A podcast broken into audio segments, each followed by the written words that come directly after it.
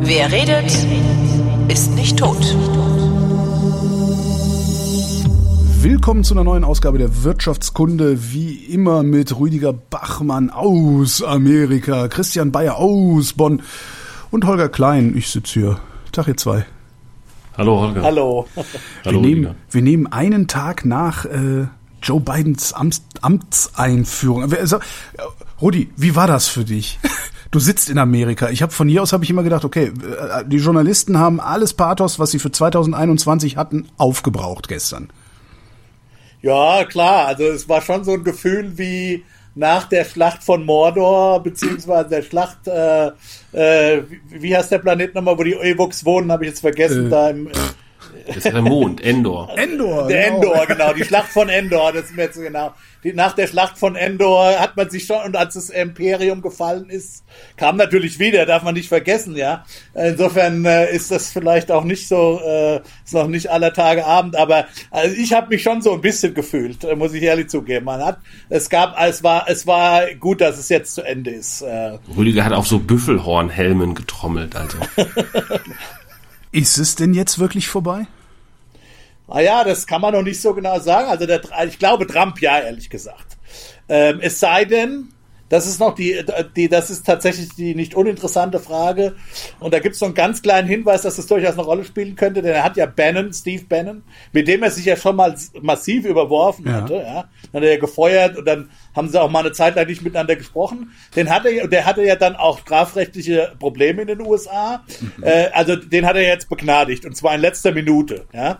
Und das deuten Beobachter durchaus als Hinweis darauf, dass die beiden möglicherweise eine Parteigründung anstreben. Also eine explizit dann nationalpopulistische Partei, was natürlich äh, eine Riesengefahr für die, für die Republikaner bedeuten würde. Ne? Weil dann würde halt äh, in einem Winner-Takes-All-System wie den USA Mehrheitswahlrecht, das würde halt die- diese Wählerbasis komplett spalten und im Grunde genommen, äh, wenn die das wirklich machen würden, vermutlich entweder tatsächlich die Vernichtung der traditionellen republikanischen Partei bedeuten, wenn es so ist, dass die republikanischen Wähler im Grunde genommen alle Trump-Wähler geworden sind, oder halt dieses rechte Lager so spalten, dass die Demokraten immer gewinnen werden. Ja. Also das, das ist ganz interessant, aber wenn das nicht passiert, also in, ich kann, ich habe nur das Gefühl, dass, er, dass die Republikaner selber mit ihm durch sind. Das sieht man ja auch am republikanischen äh, äh, jetzt Minderheitenführer im Senat, der, der mächtigste Republikaner in Washington ist, Mitch McConnell, der ist schon ziemlich, nach dieser Kapitolaktion ist er schon ziemlich, sind die Establishment-Republikaner ziemlich stinksauer auf Trump und wollen auch nichts mehr mit ihm zu tun haben. Selbst sein,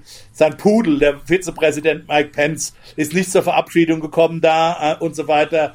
Also das deutet schon darauf hin, dass die jetzt durch sind und mit ihm eigentlich nichts mehr zu tun haben wollen. Als Person. So, was jetzt natürlich passieren kann, ist, dass ähm, die Kinder äh, eine Rolle spielen werden. Da haben ja einige politische Ambitionen angemeldet, ja.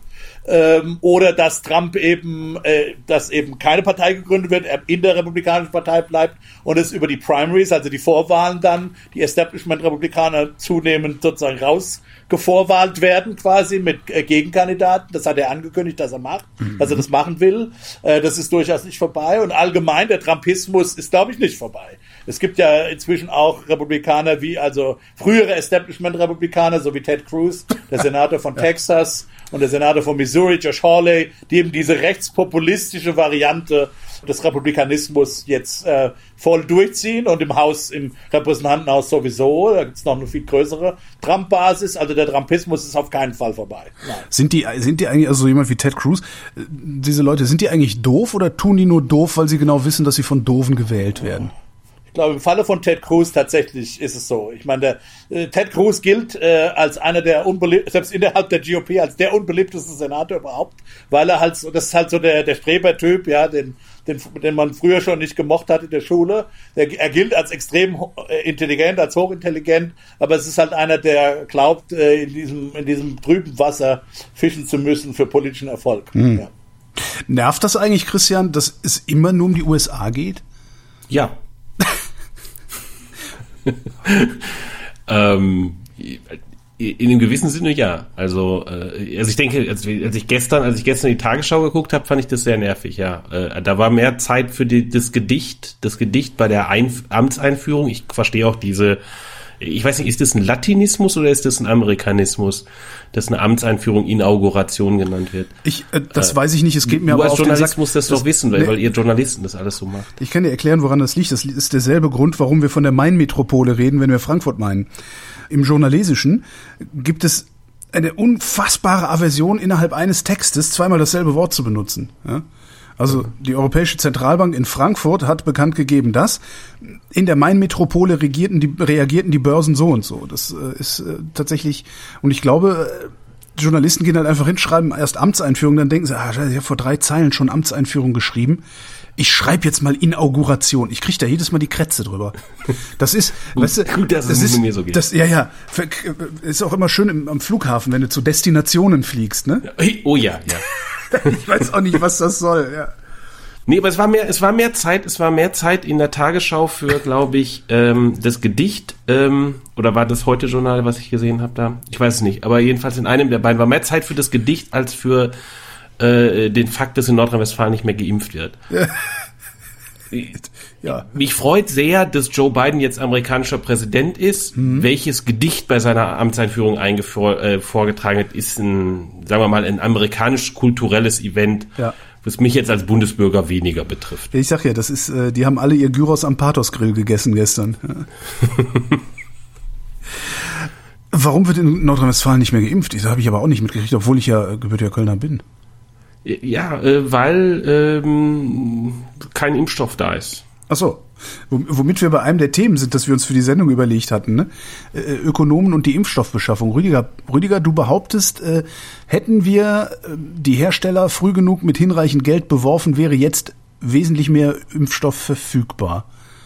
Wenn ich dich richtig Na, so habe ich das nicht behauptet. So habe ich das nicht behauptet. Okay. Ich habe gesagt, dass frühzeitig eine Politik äh, äh, im Sommer, äh, und da nehme ich mich durchaus auch mit in die Pflicht, das habe ich auch damals nicht so auf dem Schirm gehabt. Zum Teil vielleicht mit Entschuldigung, weil wir damals als Ökonom mit dem Konjunkturpaket, Wumms, haben wir auch damals gesprochen, äh, gut beschäftigt waren und es auch niemand auf uns zugekommen ist. Aber dennoch, äh, dass man damals im Sommer, wo es sich so äh, herauskristallisiert hat, dass das so sechs, sieben Produkte vermutlich das Rennen machen werden. Ja. Na, zwischenzeitlich äh, waren es 15 im Sommer noch. Ja, ja klar. Wir, wir brauchen es jetzt nicht genau über ja. das waren ganz, irgendwann waren es mal 200 sogar. Stimmt, ja. Aber es, es hat sich natürlich dann immer mehr sozusagen, also so ein Pferderennen entwickelt sich ja und man kriegt ein Gefühl, wer dann am Ende vorne sein wird, ja. Und äh, da hätte, sie, hätte man äh, äh, damals gegeben, die Kosten, denn äh, so eine Impfdosis ist halt relativ billig, ist ein bisschen teurer bei der mRNA, bei den normalen noch billiger, aber selbst wenn man das jetzt aufaddiert, da haben ja Leute die Rechnung gemacht, dann hätte man, selbst wenn man jetzt, wenn man also auf eine Versicherungsstrategie fahren sollen in Europa, man hätte halt als Europäische Union sagen müssen, das ist meine Behauptung, wir kaufen von den sechs, sieben Frontrunnern, ja, äh, führenden Pferden, kaufen wir eine, jeweils eine, mindestens eine komplette EU-Dosis, ja und sagen, fangt an mit der Produktion jetzt, okay? damit wir das so früh wie möglich haben, unabhängig von der Zulassung, damit man sozusagen das private Risiko, das diese Impfstoffhersteller haben, denn die wissen ja nicht, ob sie eine, am Ende eine Zulassung bekommen, ob das Ding wirklich wirkt, ja, hätte man verstaatlichen müssen, vergesellschaftlichen müssen, dieses Risiko. Wie man das jetzt genau, wie man die Verträge genau äh, designt und so weiter, das will ich als Makroökonom gar nicht beurteilen. Da gibt's aber sehr gute Ökonomen, die sich mit genau solchen Fragen beschäftigen, ja, äh, mit solchen öffentlichen Beschaffungsfragen. Da hätte man durchaus äh, sich Expertise hinzuziehen können. Also wenn man das damals gemacht hätte, eine Vollversicherungsstrategie zu fahren, wäre zumindest damals im Erwartungswert, wäre es einfach die Wahrscheinlichkeit höher, dass wir früher mehr Impfstoff hätten. Was ich nicht sagen Im kann, ob wir jetzt schon, ja, also es wäre eine höhere Wahrscheinlichkeit vorhanden gewesen, dass wir früher mehr Impfstoff bekommen. Ah, okay, ja. Hm. Weil, weil ich, ich kann auch nicht sagen, ob wir jetzt zum 21. Januar schon mehr Impfstoff hätten. Das kann keiner, mhm. okay? Mhm. Ähm, aber wenn man eben in der Situation ist, wo man nicht weiß, wo, wo man hoffen kann, dass sechs oder sieben Kandidaten und es war irgendwie klar schon im Sommer, dass der unsere einzige Exit aus diesem ganzen Schlamasseln ein Impfstoff sein wird oder ein Medikament. Ja, aber irgendwie hat man sich äh, hat man sich tatsächlich eher auf die auf die auf die Prävention konzentriert, weniger auf die Heilung. Ja, wobei es da wohl auch ganz interessante Sachen gibt. Biden will da auch noch mal einiges anschieben, habe ich heute gehört. Aber egal, man hat sich irgendwie auf die Präventionspferde hat man damals gesetzt und da hätte man dann halt meiner Meinung nach bei den Kosten und natürlich den gegebenen gesellschaftlichen Schäden. Ich meine, jede Woche, die wir in Europa zumachen, ja, die sind ja gigantische Summen äh, wirtschaftliche Leistung, die da äh, sozusagen nicht erbracht werden. Bei, also bei den Kosten-Nutzen-Verhältnissen musste es eigentlich nur eine kleine Wahrscheinlichkeit geben, dass wir jetzt ein bisschen mehr produziert hätten, um das schon lohnend zu machen. Und das werfe ich halt der Politik vor, dass sie hier keine gesellschaftliche Vollversicherungsstrategie gefahren ist, sondern letztlich, wenn man drauf hinguckt, äh, es ging um Geld. Es war ihnen einfach zu teuer. Ja, und das, dafür habe ich kein Verständnis. Dafür habe ich größtes Verständnis. Ich meine, wir, wir, wir haben halt nun mal leider PolitikerInnen, die, äh, ja, Feigheit ist vielleicht der falsche Begriff, aber ich, ich denke mir die ganze Zeit, wo ich diese Diskussion auch im Netz verfolge, die ihr da habt, äh, denke ich, was ihr alle nicht mitbedenkt, sind solche publizistischen Dickschiffe wie der, wie der Axel Springer Verlag. Wenn die das gemacht hätten, die Kampagne, die von aus, aus der Richtung losgetreten worden wäre, die will kein Politiker über sich ergehen lassen. Davon bin ich fest überzeugt. Und genau darum ja, aber das, das. das verstehe ich nicht. Das verstehe ich ganz ehrlich nicht. Ähm, und ähm, böse gesagt, der Fisch stinkt vom Kopf. Äh, wir haben eine Bundeskanzlerin, mhm. die nichts mehr zu verlieren hat.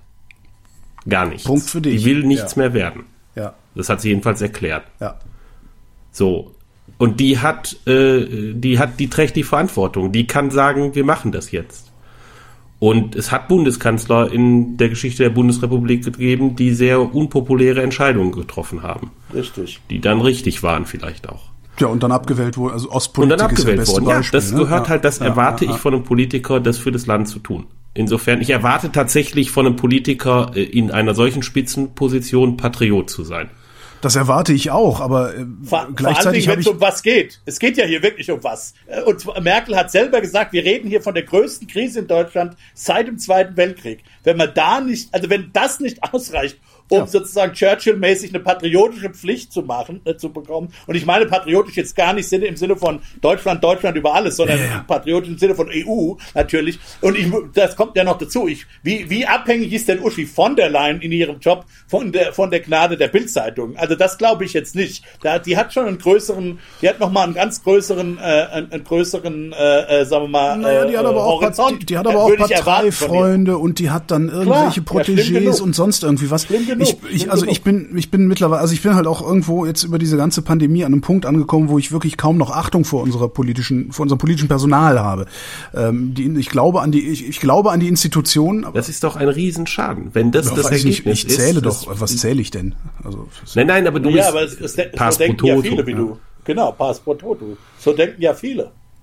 Das wäre noch eine Riesenkatastrophe, weil dann, äh, ich meine, die Befürchtung ist, ist doch wieder, dass wir wieder irgendwann der AfD ähm, äh, wieder ganz unnötig durch, unnö durch unnötige hm. Fehler. Wir haben es wir haben zweimal, ge zweimal gemacht, äh, Fehler bei der Euro-Krise äh, äh, in der Flüchtlingskrise und ja. haben wir, waren dann im Grunde moribunde, fast tote AfD wieder auferstehen lassen.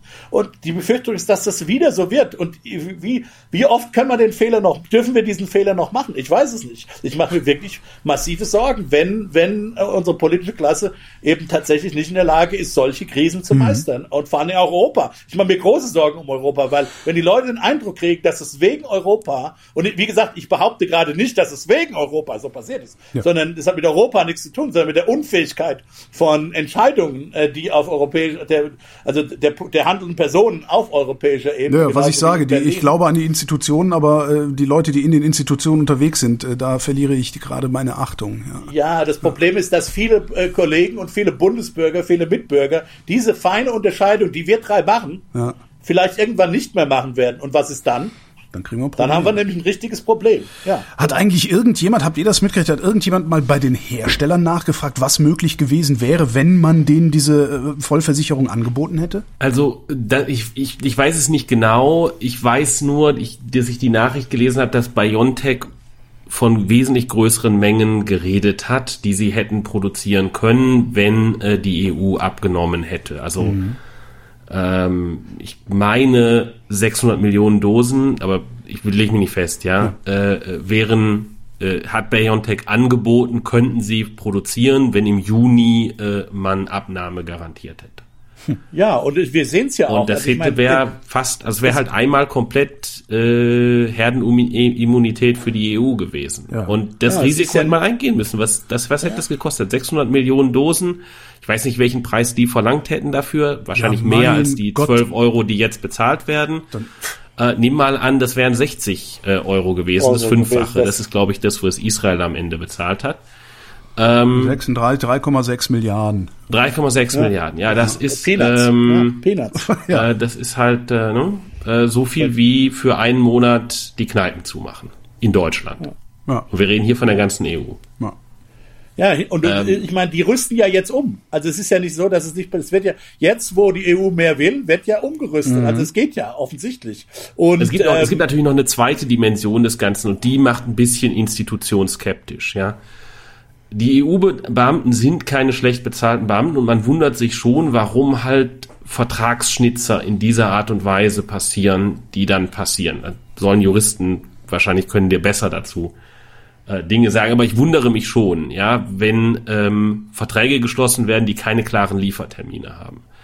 Ähm, wenn jetzt äh, diese äh, Kapazitätsausweitung durch die sechste Dosis passiert äh, und ähm, nicht vorher geklärt wird, dass das aber auch heißt, dass BioNTech jetzt einfach mehr, 20 Prozent mehr Impfdosen liefert unter Ja. den alten Verträgen. Nein, BioNTech liefert jetzt 20 Prozent weniger Ampullen Genau.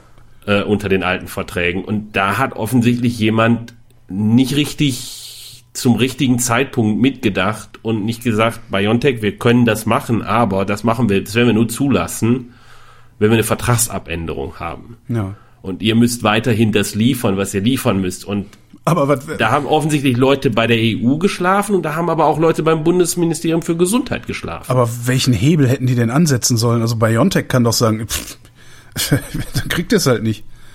Also, Nö, das hätte Preis, man sagen müssen, dann liefert ihr weiter die Fläschchen, wir haben ja einen Vertrag. Genau, äh, ein Preis. Also das macht man halt mit dem, mit dem richtigen Ja, Preis. also, und dann reden wir über den Preis, genau. Dann sagen Genau. wir, wir machen das, aber wir möchten, wir möchten den Vertrag in der Art und Weise abändern.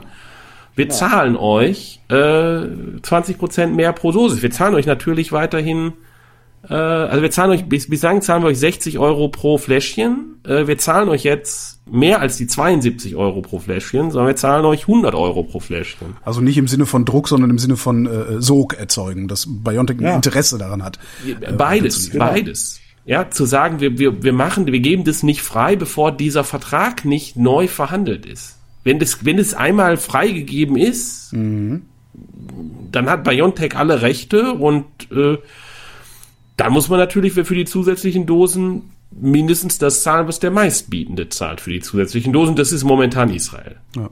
Und ich wäre von vornherein der Meinung gewesen, man hätte, wenn alle so viel gezahlt hätten wie Israel, hätten wir heute mehr Produktion, wenn man sich dazu committed hätte. Es ist doch völlig unplausibel. Wir sagen immer, also gerade von linker Seite wird immer gesagt, die, die profitgierigen Kapitalistenschweine, ja. Ähm, ja, aber diesmal, jetzt hätten wir es echt mal ausnutzen können. Der Punkt ist doch, lass, lass uns doch, die, das ist doch die Idee vom Kapitalismus. Lass uns doch diese Egoismus, diese Profitgier von diesen Firmen ausnutzen, Ja. zu, damit sie schneller Dinge produzieren, die wir jetzt brauchen. Und genau das hätte der Staat im Sommer machen können. Und weißt du auch, wer das kapiert hat? Ich war, ich habe mich ja in, in, einer, in einer großen Einigkeit mit jemand gefunden, mit dem ich normalerweise politisch relativ wenig gemeinsam habe, nämlich mit Kevin Kühnert. Kevin Kühnert ist ein linker SPDler, hat das völlig kapiert. Ja, er hat es genauso geschrieben. Es ist letztlich gescheitert am, an der Knauserigkeit äh, der EU. Ähm, und äh, das war halt ein fataler Fehler. Das war und die, dafür muss jemand meiner Meinung nach politische Verantwortung tragen. Vielleicht jetzt nicht sofort, Das wird nicht passieren. aber das darf nicht. Das, ja, ja, das wird nicht passieren. Aber wenn in Demokratie, das, das gilt halt auch. Wenn in Demokratien politische Verantwortung eben nicht getragen wird für so schwerstwiegende Fehl, äh, Fehler, dann ähm, äh, kann die Demo dann wird Demokratie nicht funktionieren, weil sich dann Demokratie nicht erneuern kann und nicht verbessern kann. Das ist auch was, was mich, was mich auch so ein bisschen umtreibt. Ähm, Ich denke die ganze Zeit schon auch, also ich, wir sehen hier in, allein in der Bundesrepublik jeden Tag tausend Tote. Wir haben mittlerweile mehr Tote im Verhältnis als die USA, ja, die wir vor einem Dreivierteljahr noch ausgelacht haben, weil die so einen schwachsinnigen Präsidenten haben, der überhaupt nichts auf die Reihe kriegt. Ja? Ähm, Und die auch schneller impfen. Wir- wir Davon impfen mal ganz schneller. abgesehen. Ja, das ist, weil die USA das mit dem Kapitalismus wahrscheinlich besser verstanden haben als wir. Das könnte ich mir noch vorstellen, dass das irgendwie daher kommt. Aber ich denke mir die ganze Zeit, äh, so viele Tote, so viel, so viel auch, auch äh, äh, sinnlose Sachen. Ich meine, jetzt haben wir eine Maskenpflicht, also eine, eine, eine Schutzmaskenpflicht im Einzelhandel. Ah, der halbe Einzelhandel ist immer noch zu. Das wundert mich auch. Aber Ich denke die ganze Zeit, man, wir könnten so schöne Untersuchungsausschüsse sehen, aber die werden wir nie sehen, weil nämlich alle dran beteiligt sind. Das Ja, ist das so ist hier tatsächlich so ein bisschen das Problem des Föderalismus. Es Ja. gibt keine, es gibt nicht wirklich eine Opposition. Ne? Nee.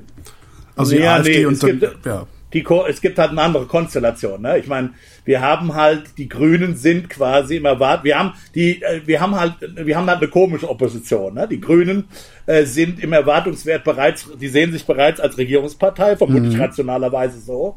Äh, ist klar, die werden, die Grünen, die Grünen sind nahezu perfekt gehatcht für den September. Die werden in irgendeiner Form Regierungspartei werden.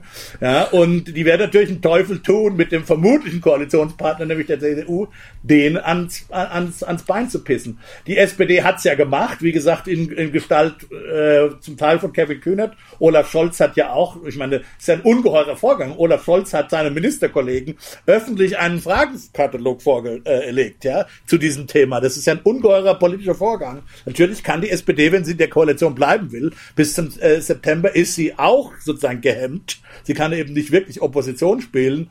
Äh, die, S die von der FDP hat man hört man sowieso nie was und klar und für und die anderen beiden äh, Und die wollten einen Untersuchungsausschuss, ne? Die brauchen, brauchen wir gar nicht drüber reden. Ja, die, die, mit denen will ich nichts gemein haben. Ja. Also ich, ich will nur eine Ja, Sache sagen, das, weil also du die, gefragt die, hast. die, die AfD äh, ist eine rein destruktive Opposition. Ja, ja, also die, die, die kann man da leider nicht nicht ernst nehmen. Ja, ja, das Die ist, brauchen wir ja, nicht reden, ist, äh, das sind Faschisten im Grunde Ja. genommen. Ah, Also, okay, gut. Aber ähm, äh, nee, nee, aber ich will noch eine Sache sagen. Ich kann, ich kann dir quasi zwar die Quelle nicht nennen, aber ja, ich habe durchaus in Gesprächen gehört auch und bestätigt gehört, dass diese Ausweitung hätte erfolgen können von Leuten, die sozusagen mit Leuten gesprochen haben, die direkt an sozusagen in den Betrieben sitzen. Also das, das ist wie gesagt, kann ich, kann keine, das ist vertraulich die Information, aber es ist, glaube ich, ziemlich evident. Und wie gesagt, auch was man jetzt hört im was jetzt schon passiert, eben im Bereich Nachrüstung und Nachbestellung, ist völlig klar, dass äh, eine äh, früher aggressivere, nicht knauserige Bestell, ähm, Bestell äh, äh, die Wahrscheinlichkeit erhöht hätte, dass wir jetzt mehr und früher Impfstoff hätten. Sicher wird man das nicht bekommen, okay? Aber es geht ja darum, dass man sozusagen die die, äh, die, die, die Zufalls, äh, den Zufallsmechanismus zu seinen Gunsten hin verschiebt. Das Garantien gibt's in so einem in einer Situation, wo ein, neuer Stoff gefunden wird und äh, seine Wirkung nachgewiesen werden muss, natürlich nie. Das kann es ja gar nicht geben. Ja. Nur muss man schon ums umge ich sag mal umgekehrt. Man muss, wenn man damals auf Knauserigkeit beharrt hat und sagt, no matter was wir tun, egal was wir tun, es gibt die, die fix, die Impfstoffmenge ist fix für den Januar 2021. Dann man muss schon sehr spezifische Annahmen über die Welt machen, damit das eine gerechtfertigte äh, eine gerechtfertigte Politik ist. Äh, nämlich ja, das überhaupt die Idee, Ja. die, die Idee zu sagen, wir kaufen, wir kaufen ja, es ist ja insgesamt mehr Impfstoff bestellt worden, als man braucht. Äh, und das wurde unter dem Stichwort, sagen wir mal, Versicherungspolitik verbucht. Ich finde, das ist nur eine sehr seltsame Versicherungspolitik. Ja, weil es hätte ja auch so ausgehen können, dass bis auf ein, es hätte ausgehen können, dass keiner der Impfstoffe erfolgreich ist. Gut, dann ist klar, dann ist doof, ja, dann können wir eben nicht impfen. Aber es hätte auch ausgehen können, dass ein einziger Impfstoff erfolgreich ist. Und dann, dann stehe ich da und habe äh, für 10% der Bevölkerung Impfstoff, für 20% der Bevölkerung Impfstoff. Das, in die Situation will ich doch gar nicht kommen. Deshalb kaufe ich von allen so viel, wie ich brauche, um einmal alle zu impfen. Um einfach das Risiko zu minimieren, dass ich nicht alle Leute impfen kann. Und ich bestelle die Sachen auch rechtzeitig. Also, also im Sinne von, im Sinne von mit einem entsprechenden Liefertermin, den ich festlege. Was ist denn so die Zeit Verschwörungstheorie, warum das nicht wertvoll. passiert ist? ja, du, brauchen wir keine Verschwörungstheorie. Ich meine, du hast schon recht Einfache gehabt. also- Unfähigkeit? Na ja, du hast schon recht. Ich glaube schon, dass, äh, dass man Angst vor der Bildzeitung hätte, an, Angst vielleicht auch von sagen wir, deutschen ordoliberalen Politikern, ja, ähm, ähm, und ordoliberalen Ökonomen, ja, da wird Geld verschwendet. Ja, ich meine, es hätte ja sein können, dass Bund da, der dass dann auch, dass da, ich meine, das, das Bund der Steuerzahler, genau, das Bundesrechnungshof, stell dir mal vor, was der Bundesrechnungshof da gesagt hätte. Vielleicht hätten sogar einige geklagt vom Verfassungsgericht, halte ich für alles für nicht ausgeschlossen. Aber da kommt, was Christian gesagt hat, spielt natürlich eine Rolle. Da erwarte ich eben von, wenn es wirklich die schwerste Krise seit dem Zweiten Weltkrieg Mhm. ist, erwarte ich eben äh, Führungsqualität. Und es hätte, es hätte Ja, natürlich allen sein Dingen, können. das, also ich finde ja, dass Merkel, Merkel hat nichts mehr zu verlieren. Argument, das sticht. Egal, was du vorbringst, das Ja. sticht immer. Ja, ja. es hätte natürlich sein können, dass, äh, dass am Ende, dass am Ende rauskommt, keiner von denen funktioniert was. Und dann wären riesige Geldmengen in den Sand gesetzt worden. Und Ja, das, äh, ähm, das stimmt schon. Machen wir ja, Mai, trotzdem. genau. Das machen wir doch trotzdem Machen wir gerade. trotzdem. Ex ante macht man es trotzdem. Genau, aber, aber an der Stelle, an der Stelle, Stelle gab es sozusagen ein, ein Beispiel vorweg, äh, was aus Politikersicht schiefgelaufen ist. Wo man, und was auch ein Politikum äh, geworden ist. Wir sind durch diese erste Welle in Deutschland ja nun wirklich mit einem blauen Auge gegangen. ja. Und erinnert euch daran, dass äh, den Krankenhäusern Intensivbettenkapazitäten abgekauft Ja. wurden. Ja, und die waren teuer, Ja. diese Intensivbettenkapazitäten, weil Intensivbetten halt für Krankenhäuser teuer sind und die sind ein wichtiger, äh, sagen wir mal, ein Einnahmeposten natürlich, die auch zu belegen, Ja. beziehungsweise die halt dazu zu nutzen, Menschen gesund zu machen. So, und ähm, die wurden leer gelassen und äh, hinterher kam raus, die wurden ja gar nicht gebraucht. Ja. Äh, diese Reservekapazitäten, die da eingekauft und leer gelassen wurden. So, wir sehen jetzt in dieser zweiten Welle sehen wir, dass das äh, damals gar nicht eine dumme Idee war, weil es hätte ja auch Ja. ein bisschen schiefer gehen können. Wir hätten uns ja nur um ein, zwei Wochen vertun müssen, wo wir eigentlich in der Infektion sind äh, mit dem Lockdown und dann wären wir an die Kapazitäten gekommen äh, also an die Kapazitätsgrenzen gekommen. Aber aus dieser Mehrausgabe für Intensivbetten wurde bis zum Sommer ein Politikum. Und ich, ich, also sozusagen mein, mein politisches Gespür sagt mir, das hat im BMG äh, Dinge verbrannt. Ja. Ja, dieses Gefühl, wir geben Geld aus für was, was nicht unbedingt notwendig ist. Stell dir mal vor, wir geben jetzt Geld für den Impfstoff aus, wir geben, äh, sagen wir mal, Garantien aus von Abnahmen oder von, ähm, von Investitionsabsicherungen äh, für die Unternehmen äh, und so weiter. Und dann kommt am Ende nichts raus. Alle diese Impfstoffe scheitern. Wir stehen da, haben sagen wir mal, siebenmal vier Milliarden Euro oder so verbraucht, ja, 28 Milliarden Euro, eine Menge Geld, äh, und haben keinen Impfstoff. Und wir müssen dann äh, äh, dem Wähler Rechenschaft äh, ablegen. Wie gesagt, nochmal, ich würde erwarten, eine Bundeskanzlerin, die am Ende ihrer äh, Amtszeit ist, die nichts zu verlieren hat, sagt, machen wir trotzdem. Wir haben einen Bundesgesundheitsminister, der nicht am Ende seiner Karriere notwendigerweise steht, sondern sich vielleicht auch ähm, äh, ausgerechnet hat, äh, noch viel weiter Karriere zu machen. Der möchte nicht unbedingt für 28 Milliarden Euro Investitionsruine äh, gerade stehen, zumal er schon angegangen wurde für diese Stilllegeprämie für äh, Intensivbetten, die aus meiner Sicht völlig richtig war in der ersten äh, in der ersten Infektionswelle. Und ähm, ich kann mir gut vorstellen, dass das Teil Eine äh, der Verkettung, Geschichte eben auch ist. Verkettung unglücklicher Ja, politischer jein. Umstände, meinst du? Ja, ja, jein. Also, Ja, und fehlende Führungsbereitschaft. Also ja, das, aber das kennen wir. Ich meine, das ist ja eh das Problem. Wir haben, wir haben halt über Jahrzehnte gelernt, so als Bundesrepublik zumindest, haben wir über Jahrzehnte gelernt, dass jedes Problem sich dadurch lösen lässt, dass, es, dass man es mit hinreichend Geld bewirft. Das hat ja immer super funktioniert. Das hat ja sogar in der Finanzkrise super funktioniert noch. Und auf einmal funktioniert's nicht mehr. Das, das ist so ein bisschen das Gefühl, Doch, das ich habe, dass, ja funktioniert. dass die alten Rezepte mit Geld zu werfen, ne, so Kohl ist mir egal, ich zahle das. äh, Das, das haben sie Das hätte versucht. ja und- funktioniert. ja, es, diesmal hätte hätte ja- es funktioniert, aber diesmal, waren sie sich hätte, nicht mehr sicher. Diesmal hätte es funktioniert. Also einerseits muss man natürlich, insofern stimmt das Argument von Christian nicht ganz. Merkel guckt natürlich zwar nicht, die will vielleicht nichts mehr werden, aber die guckt natürlich auf auch ihr sozusagen Legacy. Ich weiß nicht, ob äh, wie sie eingeht in die Geschichte. Ja, ich meine, da hat sie das Kohl-Beispiel, der sozusagen am Ende dann äh, durch einen ganz anderen Zusammenhang, aber Meinst du immerhin. echt sowas interessiert moderne Menschen noch, was in den Geschichtsbüchern über sie Also steht? Ich glaube schon, weiß ich nicht. Also kann- könnte ich mir durchaus vor, vorstellen. kann ich mir durchaus vorstellen, dass das eine Rolle gespielt hat. Die andere Sache, ich finde ein bisschen tatsächlich das Beispiel, ich sehe, ich sehe, warum Christian das Beispiel bringt. Auf der anderen Seite, da kann man ja sogar noch argumentieren, es ist echt Kosten gehabt hatte, ja, nämlich im Sinne von, dass bestimmte OPs nicht mehr durchgeführt wurden und so weiter und so fort, ja, weil eben diese Intensivbetten belegt waren äh, und so weiter. Also da, da, das hat ja echt Trade-offs gehabt. Die Frage Gut, ist, aber das also hat's ja auch, wenn ich, ein- wenn ich ein, ein, ein Werk baue, in dem ein Impfstoff produziert wird, den ich Ja. am Ende äh, irgendwie nur entsorgen kann. Ja, weh, weh deutlich weniger. Die, ich meine, was natürlich, was natürlich hätte sein können, oder auch, da müsste man tatsächlich dann, da in diesem Bereich hätte man tatsächlich dann die Experten, die technischen Experten fragen müssen. Ist natürlich schon so, dass wenn man von allen diesen Impfstoffen ähm, äh, sozusagen Komplettversorgung holt, äh, es kann natürlich sein, dass sie bestimmte äh, Primärstoffe brauchen, die dann knapp geworden wären, auch in anderen Bereichen und so weiter. ne? Also es, da kann es natürlich Trade-offs geben, dass man hätte aber das, das, das hätte man berücksichtigen können im Kalkül. Ne? Also das, das ist aber, das, ich glaube, ich wäre eher das Analogon noch gewesen zum äh, zu, zu, der, zu den Intensivbetten. Also da, Aber da kann ich, da kann ich noch wie gesagt unwahrscheinlich. Wir sehen, reden über Impfdosen, die sind im Milliliterbereich, ja. Selbst wenn es total Ja. Spezialchemie ist, dass die nicht aus anderen Bereichen der Weltwirtschaft abzuziehen ist an Grundstoffen, die dafür benötigt werden. Ich, ich weiß es nicht, ja, aber mir scheint es echt seltsam.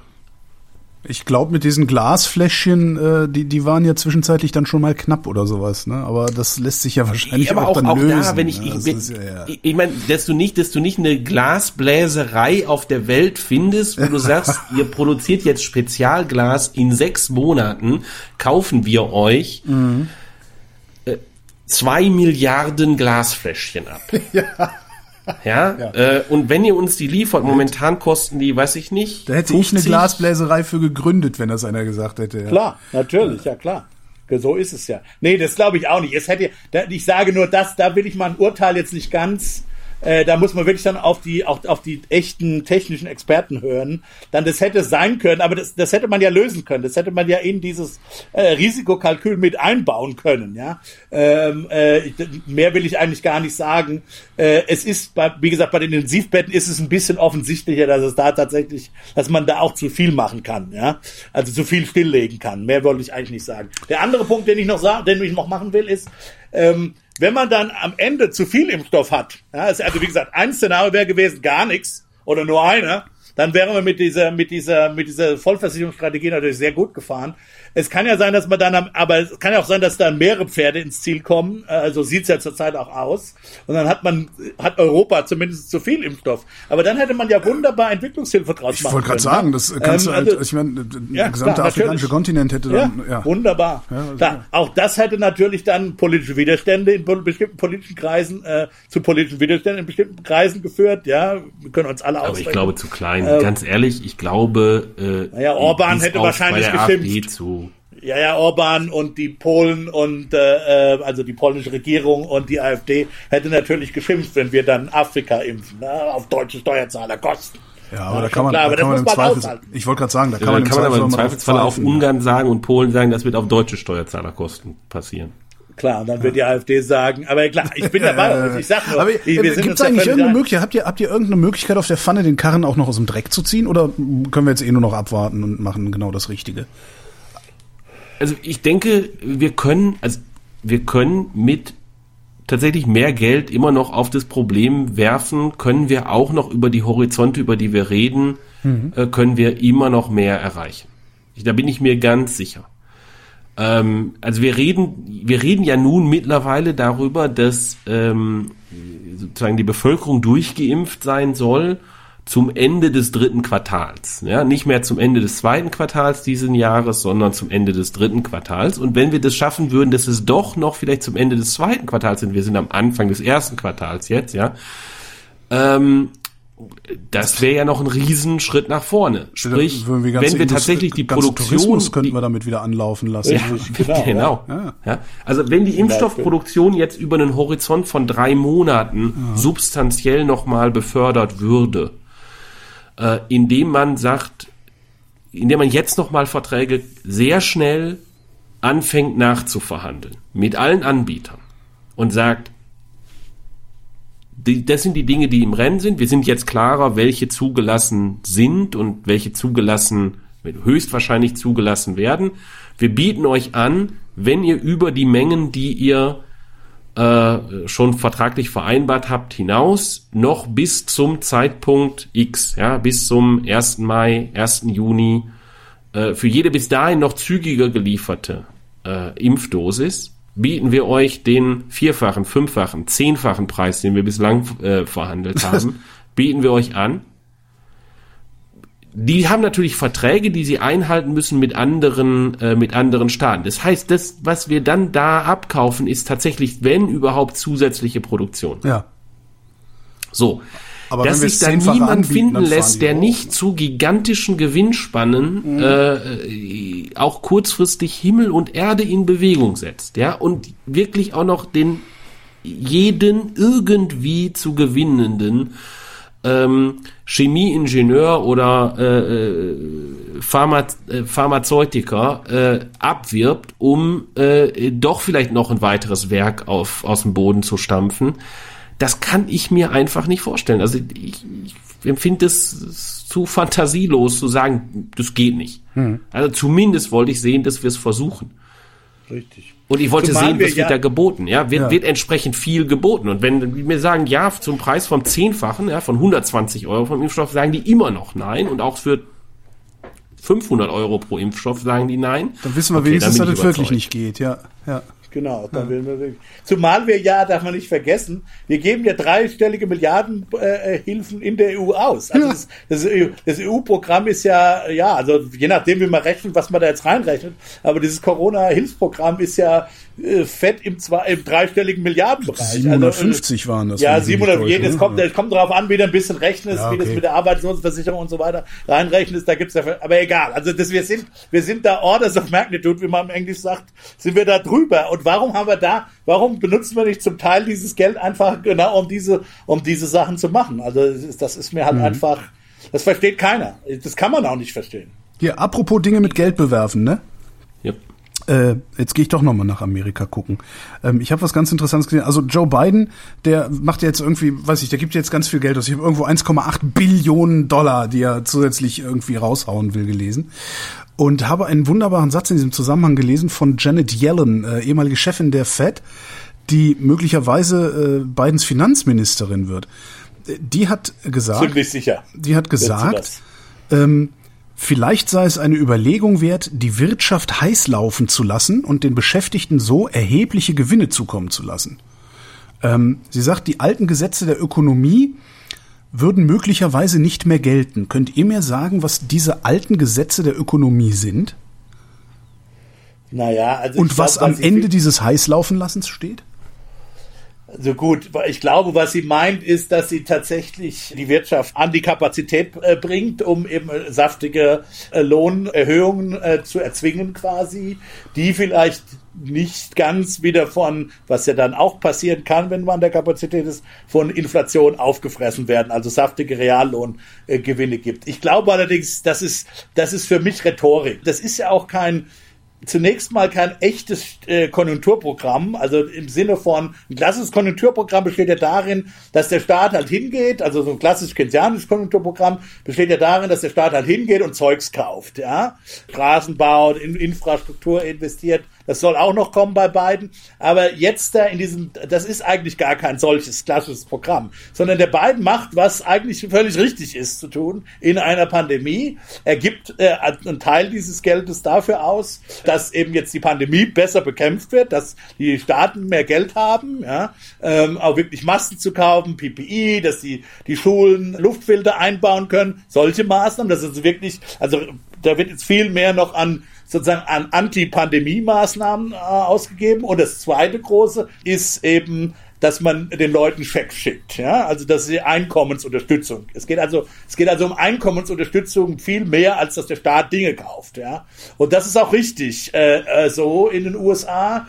Jetzt äh, ist, die, ist die Debatte halt, äh, geht jetzt darum, also wie gesagt, dass eben Leute, die vor allem die, die Arbeitslosen sind, aber es sollen jetzt halt auch nicht nur die Arbeitslosen bekommen, dass halt Leute, die möglicherweise jetzt durch die, die Corona, äh, die Corona-Krise Mindereinnahmen haben, dass die halt eine gewisse äh, Unterstützung bekommen äh, vom Staat. Und das ist im Prinzip jedenfalls äh, im Abstrakten erstmal eine richtige Sache. Jetzt kann man diskutieren, kann man die Feinheiten diskutieren. Wer soll das alles bekommen? Ja, ist es richtig einfach, Schecks an, an alle unter bestimmten Einkommen zu schicken? Oder hätte man das nicht eher doch viel stärker konditionieren sollen auf, dass man tatsächlich arbeitslos ist, dass man tatsächlich auch Einkommen verloren hat? Die Diskussion ist sinnvoll, die kann man haben.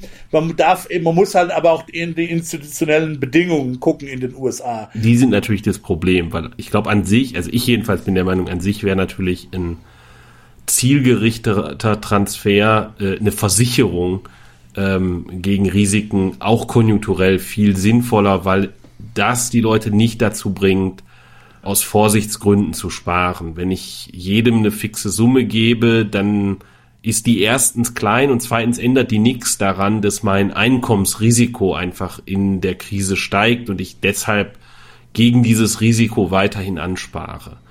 Und das heißt, ich hole aus dem gleichen Geldeinsatz wesentlich geringeren konjunkturellen Effekt heraus, als wenn ich den als Versicherung anbiete. Aber Rüdiger hat natürlich völlig recht, dass er sagt, man muss immer mit den Institutionen arbeiten, die man hat. Das habe ich nicht wirklich verstanden, Christian. Äh, wie als Versicherung anbieten?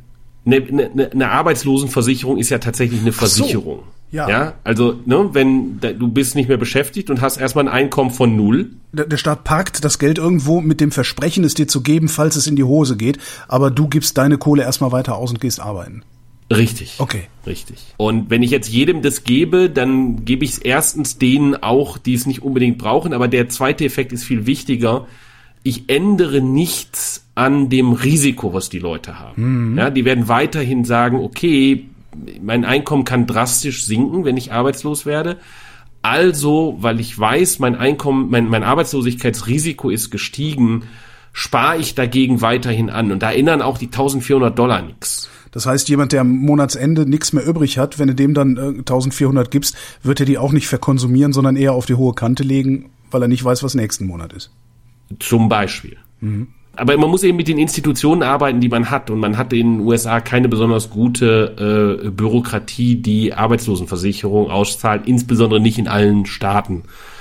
Und insofern, das ist, glaube ich, Rüdigers Punkt, wenn ich es richtig die, verstehe. Die Arbeitslosenversicherung ist halt sehr heterogen. Das kommt immer, das kommt halt sehr auf die Staaten an, wie, wie sagen wir mal, wie effektiv die Beamten da sind. Da sind zum Teil, die sind zum Teil kaputt gespart worden, halt hauptsächlich von republikanischen Administrationen.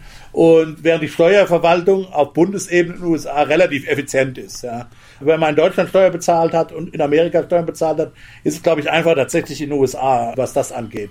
Und das heißt, äh, jetzt kann man in Deutschland, dacht man, lacht man wahrscheinlich über die Tatsache, dass da echt Checks verschickt werden. Äh, das ist halt so, das liegt eher am amerikanischen Bankensystem als am amerikanischen Staat. Wie gesagt, die Steuerverwaltung ist relativ effizient. Das finde ich total faszinierend. Habt ihr, habt ihr, gibt's sowas wie Überweisungen? Gibt's das bei euch nicht doch, oder? Äh, nicht so ohne weiteres. Das ist sehr teuer. Ach. Ähm, ja, ja, das ist, äh, wie gesagt, das Bankensystem in den USA ist vorsintflutlich. Okay. Äh, da brauchen wir nicht drüber reden.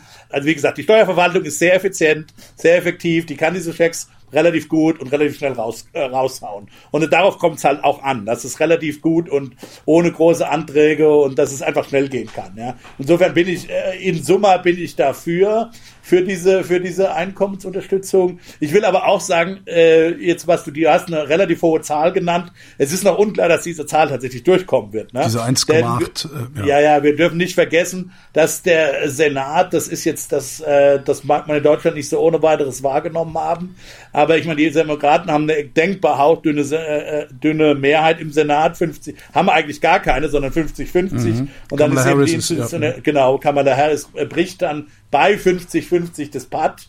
Und um aber überhaupt auf 50 zu 50 zu kommen, müssen alle Demokraten, demokratischen Senatoren mitstimmen. Und da gibt's halt insbesondere einen, nämlich äh, den Senator von West Virginia, den Joe Manchin, der, was seine Politikpräferenzen angeht, damit er überhaupt Senator von West Virginia sein kann, der auch immer wieder gewählt wird, und West Virginia ist eigentlich das Trump, äh, der Trump-Staat schlechter Dings überhaupt, ja. Also der ist, das ist wirklich, das ist wirklich sehr, ein sehr roter, ein sehr republikanischer Staat.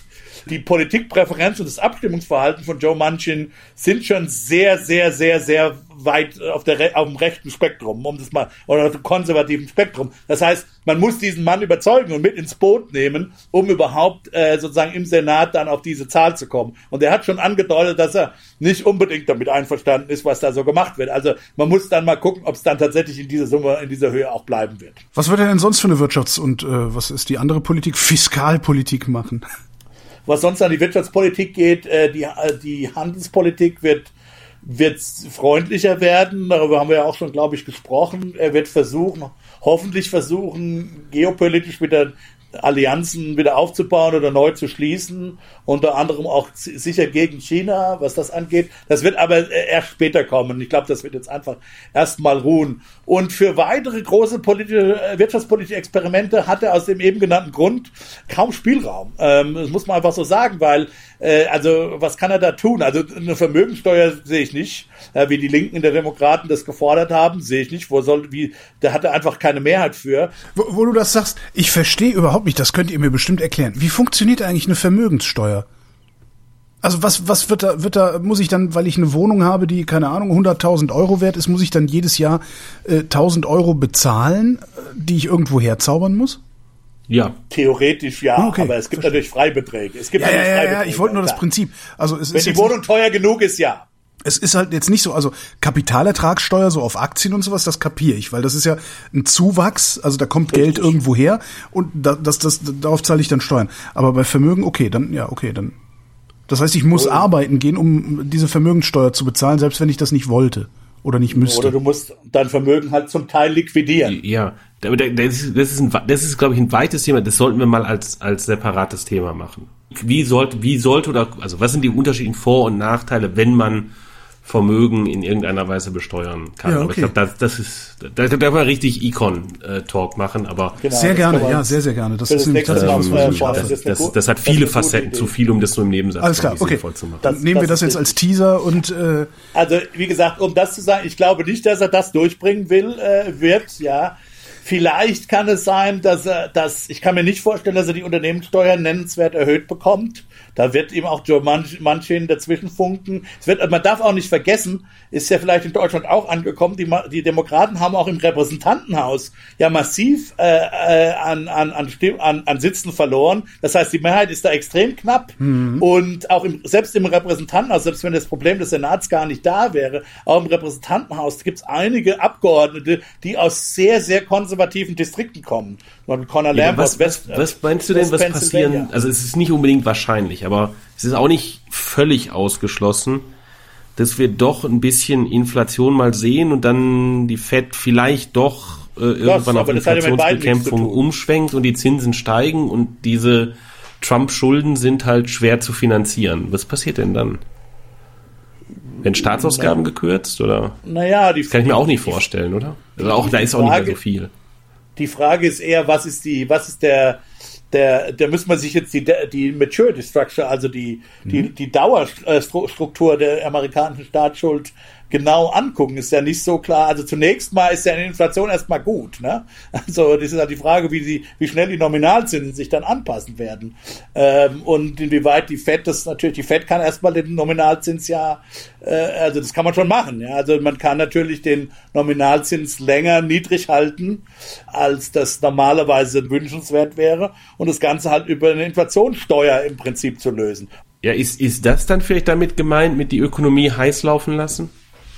Ja, das glaube ich schon. Ich meine, die Fed hat angekündigt, auch schon unter Paul, hat ja im letzten Jackson Hole, das ist so ein Meeting von, von Zentralbankern auf der Welt in Amerika, da oben in den Bergen, in den Rocky Mountains, die haben ja angekündigt, dass sie, dass sie Inflation, äh, Inflation Targeting, also Inflationstargeting, die zwei Prozent äh, tatsächlich jetzt nicht mehr die zwei Prozent als Obergrenze anziehen, sondern als Durchschnitt. Das bedeutet natürlich, dass man es mal eine Zeit lang, da wir jetzt lange unter zwei Prozent waren, durch durchaus mit drei und vier Prozent äh, leben kann äh, von der Fettseite. Das ist angekündigt und das kann durchaus auch passieren, denn äh, das hängt jetzt wieder mit den Einkommensunterstützungsprogrammen zusammen. Haben natürlich viele Leute jetzt Geld gespart und verfügbares Einkommen und sobald wir durchgeimpft haben, sobald die Pandemie kein Thema mehr ist für unser normales Leben, wollen diese Leute vermutlich das Zeug ausgeben. Kann sein, dass es noch ein bisschen dauert, damit die, die Leute vielleicht ein bisschen äh, risikoscheuer geworden sind und noch vielleicht ein bisschen abwarten. Aber irgendwann, vor allen Dingen Amerikaner, werden es dann ausgeben, ja.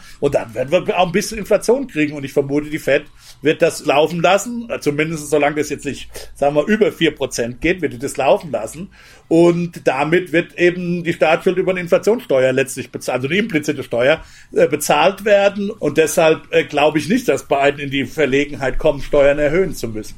Sehe, politisch ich sehe politisch den Willen nicht, äh, die Steuern massiv zu erhöhen. Am ehesten könnte ich mir noch vorstellen, dass vielleicht die persönliche Einkommensteuer, dass da der Spitzensteuersatz etwas erhöht wird. Aber eine Vermögensteuer, eine Unternehmenssteuererhöhung sehe ich einfach nicht. Also ja, politisch.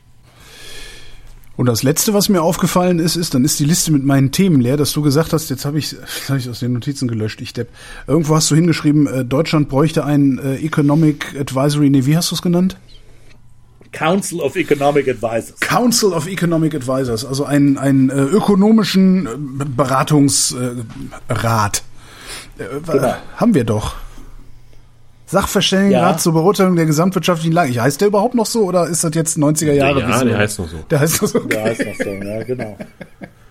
Ja, die, ja, die Konstruktion sind, ist anders, ne? Die Konstruktion ist anders, ja. Vielleicht will mal Christian anfangen. Ja, dann hat er auch ja, mal was also, gesagt, ne? Also äh, der, der Deutsche Sachverständigenrat ist ähm, absichtlich überparteiisch äh, oder una politisch unabhängig konstruiert. Mhm. Ähm, da gibt es eben Vertreter der äh, sozusagen der Arbeitgeber, es gibt Vertreter der mhm. Arbeitnehmer äh, zwar da drin, aber äh, der ändert jetzt nicht seine Zusammensetzung äh, mit jeder Bundestagswahl. Ja. Und ähm, das ist halt in den USA anders, äh, wo der Council of Economic Advisors ähm, direkt von, wenn ich es richtig sehe, vom Präsidenten ernannt wird. Ne? Mhm. Also Rudiger, du kennst die Institution im Detail ja, mit Sicherheit wesentlich besser. Direkt vom. Präsidenten ernannt wird. Das siehst du auch in Deutschland schon geografisch der ist bewusst, sitzt er in Wiesbaden am Statistischen Bundesamt, also sehr weit weg von damals Bonn, als er eingerichtet wurde, und heute Berlin. In den USA sitzen die Leute quasi mitten im, mit im Weißen Haus, beziehungsweise in einem der Verwaltungsgebäude ums Weiße Haus drum. Anders formuliert, äh, ich glaube, das geht auf Buchanan zurück, ich bin mir nicht ganz sicher. Die Frage, es ist die alte Frage, beraten Ökonomen Politiker oder beraten Ökonomen das Volk?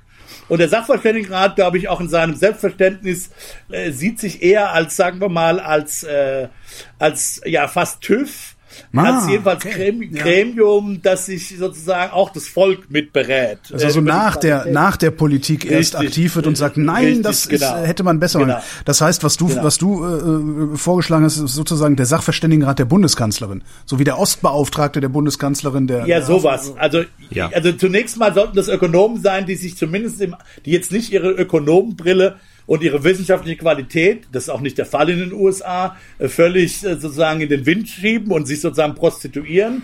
Aber Ökonomen, die sollten halt Ökonomen sein und waren es auch immer, die jedenfalls die breiten politischen Ziele der jeweiligen Administration mitgetragen haben. Ja, also sind, jetzt sind es halt eher linke Ökonomen oder demo, demokratisch orientierte Ökonomen und, äh, und gut unter Trump war das ein bisschen anders. Da ja, aber auch unter sagen wir mal, unter George W. Bush war das äh, war da Menkyu zum Beispiel drin, der halt eher rechts von der Mitte saß äh, und so weiter. Das ist durchaus gewollt, weil eben die Idee ist, dass man in der äh, Administration, im Gesetzgebungsverfahren, in der sozusagen die Beratung der Ökonomen haben will, die sich einerseits mit den politischen Zielen selber identifizieren, aber dann eben auch ihre Sachkenntnisse mit einbringen, um möglichst effizient und gut da arbeitet man mit, mit, Juristen zusammen, die eben das juristische Handwerk, wenn man Gesetze aufschreibt, natürlich äh, erfüllen müssen oder bringen müssen, dass man halt den ökonomischen Aspekt direkt im Gesetzgebungsverfahren mit reinbringt. Das würde natürlich dann dem, dem wirtschaftspolitischen Sprecher der Fraktion würde das natürlich das Wasser abgraben, ne? dann würde mit dem keiner mehr reden wollen. Du machst einen anderen Punkt vielleicht. Es ist nicht klar, ob das so ohne weiteres, fairerweise muss man sagen, ich habe das natürlich gefordert,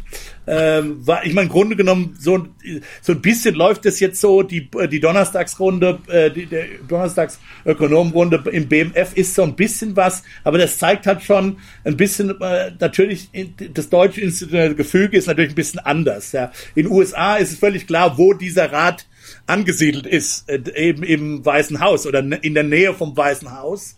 Äh, in Deutschland geht das nicht so ohne weiteres, weil wir natürlich ein Ressortprinzip haben, ja, und es ist nicht klar, wo dieser Rat eigentlich sitzen müsste dann, ja, und mit wem der sich eigentlich politisch identifizieren müsste. Das fängt ja schon an. Soll der im Kanzleramt sitzen, sondern das, wären das dann eher CDU-Ökonomen, soll der eher im BMF, also im Finanzministerium sitzen? Das ist aber dann wieder SPD, ja, oder im Wirtschaftsministerium, soll der irgendwie zwischen diesen drei Institutionen sitzen, was im Arbeitsministerium? Also es ist schon klar, wir haben in Deutschland sehr sehr starkes Ressortprinzip, also Fachprinzip. Die Fachminister sind wichtig wichtiger, glaube ich, in Deutschland als in den USA, äh, wo der Präsident halt alles überragt. Also es ist nicht so ganz klar, wo man das in Deutschland um sogar ansiedeln würde. Ja, ja Christian, so, Christian, so wo würdest du denn dann gerne sitzen? ähm, ich, ich glaube, ein anderes ähm, ein anderes Problem ist auch, ein anderes institutionelles Problem ist auch da, dass äh, in der öffentlichen Wahrnehmung in den USA haben wir eine wesentlich klarere äh, akademische, wissenschaftliche äh, Hackordnung. Also man mhm. weiß halt in den USA, es gibt bestimmte sehr renommierte Universitäten und wenn jetzt der Präsident äh, sich jemanden in den Council of Economic Advisors holt, der äh, an der University of Southern Florida ist, ja. dann ist es nicht unbedingt ein gutes Signal weil halt klar verstanden wird, dass äh, höchstwahrscheinlich, es kann natürlich völlig sein, dass es irgendwie eine Kollegin oder ein Kollege ist, äh, der jetzt wirklich äh, ein absoluter äh, also Riesenkopf ist, der äh, wahnsinnig viel schafft, äh, Dinge durch, zu durchdenken. Aber äh, typischerweise würde man halt denken, okay, wo kommen die Leute her? Äh, ist relativ klar, die kommen irgendwie von diesen führenden amerikanischen Universitäten äh, Ivy League äh, plus noch ein bisschen. Und das haben wir in Deutschland natürlich nicht. Und deshalb ist viel schwieriger zu vermitteln, wie so ein, wie so ein Ding nach außen hin eigentlich zusammengesetzt sein sollte. Mhm.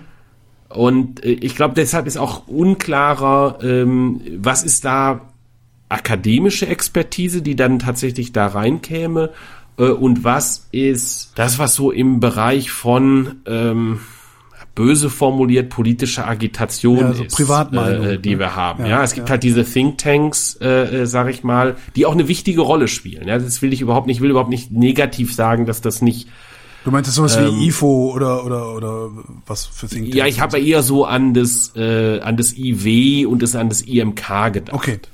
Ja, also die haben ihre Rolle und die ist auch wichtig, diese Rolle. Äh, aber die sind natürlich akademisch we wesentlich weniger äh, ausgewiesen, aber die spielen in, im deutschen politischen Prozess, spielen die trotzdem natürlich eine relativ große Rolle. Das IFO-Institut ist ein äh, ist nochmal anders gelegen, IFO, DIW, äh, die sind akademischer, die machen tatsächlich mehr Wissenschaft, aber die machen halt eben auch relativ viel angewandte Wissenschaft. Ja. Ähm, das ist auch total wichtig, weil für viele Fragen den muss man einfach sehr viele institutionelle Details nicht nur kennen, äh, sondern auch im Detail in den äh, Prozess einbringen können ja? und mhm. auch einfach äh, bestimmte, sagen wir mal, Zahlenwerke äh, da haben und da, da muss auch entsprechendes Personal für vorgehalten werden und das können nur diese Institute, das können wir an Universitäten überhaupt nicht machen.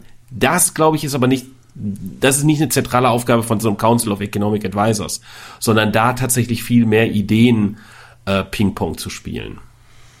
Ja, also vielleicht muss man nochmal sagen, warum ich das eigentlich gesagt habe. Bisher haben wir nur negative Seiten gesagt, warum das in Deutschland nicht geht. Ja, also, äh, aber warum will ich das eigentlich oder warum finde ich das gut? Im Übrigen, das, man kann durchaus der Meinung sein, dass das zusätzlich zum Sachverständigenrat äh, gehört, weil der Sachverständigenrat äh, äh, eine Rolle spielen sollte, weil der Sachverständigenrat eben seine Rolle hat, etwas eben, sagen wir mal, äh, äh, ja langsamer, äh, überdenkender, deliberativer, wie gesagt auch eher das Volk beraten als die als die Politik beraten. Diese Rollen sind natürlich wichtig. Äh, das will ich gar nicht bestreiten. Insofern kann man den könnte man den durchaus lassen. Ich will den gar nicht unbedingt abschaffen. Aber was verspreche ich mir davon? Nebenbemerkung: Auch in Deutschland hat sich inzwischen durch die Amerikanisierung ein relativ klarer, eine, eine, vielleicht nicht ganz so wie in Amerika, aber eine deutlichere Hackordnung der akademischen, äh, des akademischen Rankings deutscher äh, wirtschaftswissenschaftlicher Fakultäten. Ja, in der aus. Akademie vielleicht, also für euch, aber äh, in der normalen breiten Wahrnehmung äh, durch Feldwald- ja. und Wiesenjournalisten nicht.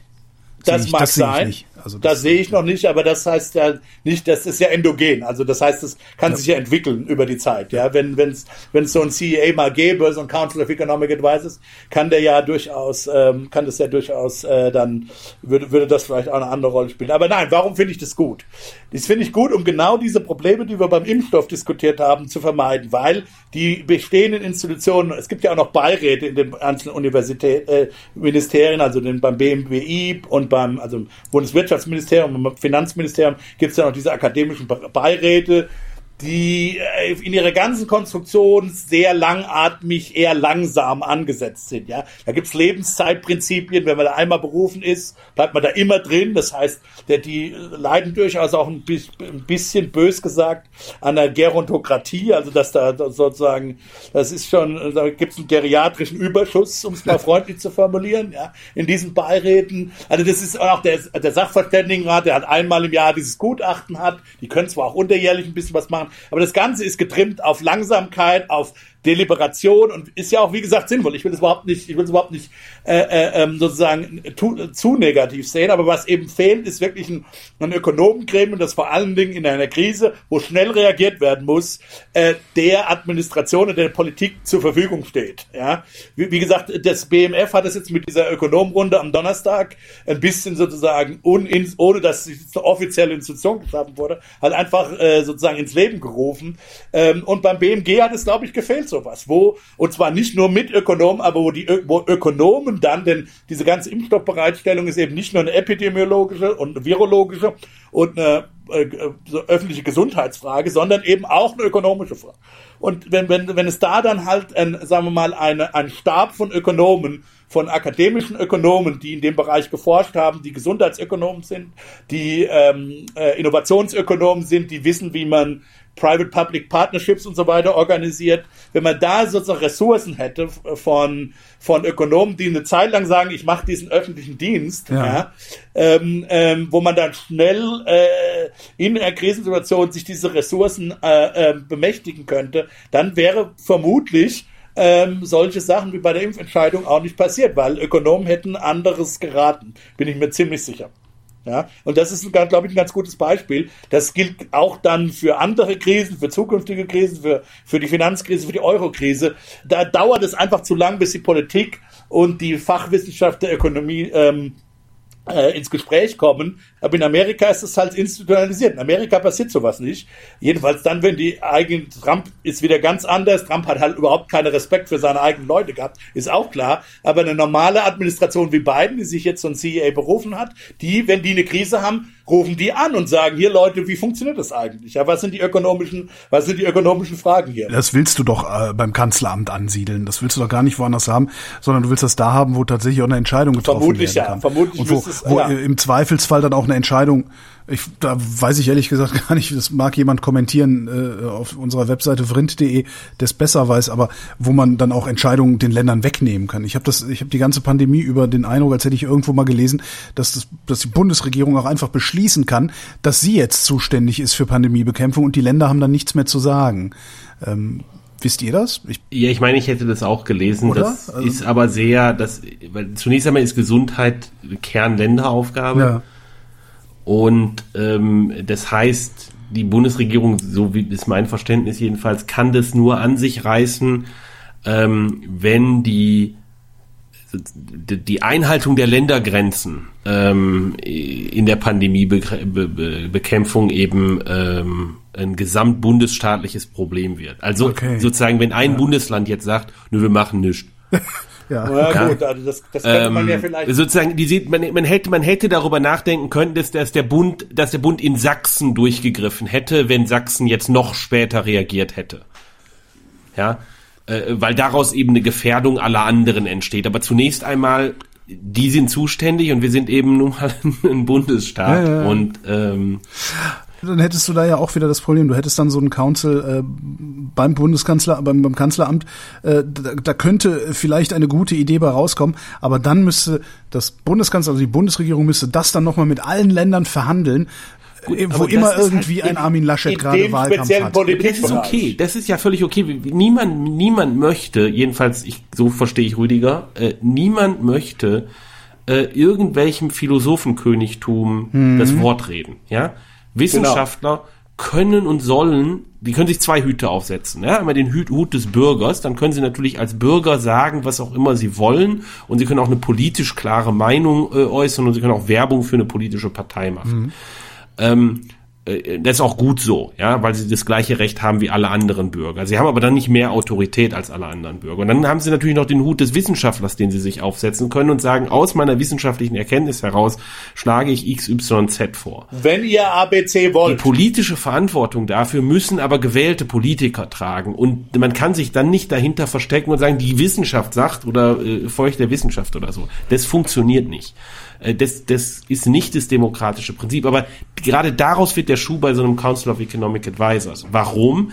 Weil ich mir als äh, Politiker Leute hole, denen ich politisch vertraue. ja. Mit denen ich auch vertraulich reden kann und eigentlich relativ sicher sein kann, das wird nicht durchgestochen ähm, ja, mit denen ich auch einen gedanklichen Ping-Pong spielen kann, im Sinne von, ist das eine so gute Idee? Hier, guck mal, äh, äh, und, und das geht in beide Richtungen. Ähm, das ist aus meiner Sicht äh, der Charme, ähm, dass man eben da Leute an der Stelle hat, äh, denen man völlig vertrauen kann, weil sie, wenn sie sich den zweiten Hut aufsetzen, den des Bürgers, ähm, äh, dann haben sie äh, die gleichen politischen Vorstellungen. Ja. Wenn ich jetzt ähm, ja, wenn ich jetzt äh, eine Bundesregierung bin ähm, und äh, dann rede ich über Ideen, die vielleicht noch nicht ganz unausgegoren sind, äh, sagen wir mal mit dem Sachverständigenrat, das sind alles, äh, verstehe mich nicht falsch, das sind alles äh, sehr, sehr äh, untadelige Ja, ja. Äh, Ja, ja. Kollegen und die würden auch, wenn man in ein Gespräch im Vertrauen führt, mit Sicherheit nicht äh, das irgendwo an die große Glocke hängen. Aber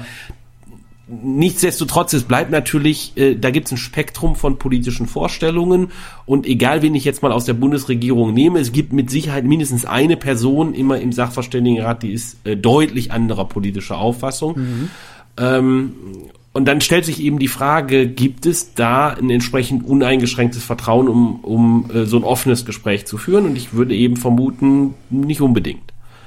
Und der Charme von äh, einem Beratergremium, was äh, tatsächlich offen berät, aber äh, eben grundsätzlich die gleichen politischen Präferenzen hat, liegt mit Sicherheit darin, ähm, ja, eben offen zu, offener zu beraten im gewissen Kann ich mich denn darauf verlassen, dass du offen berätst, wenn ich doch weiß, dass du eigentlich ein Seeheimer bist? Also das, darauf müsste ich mich doch dann auch als, ja, ich sag mal, als normaler Wahlbürger verlassen können.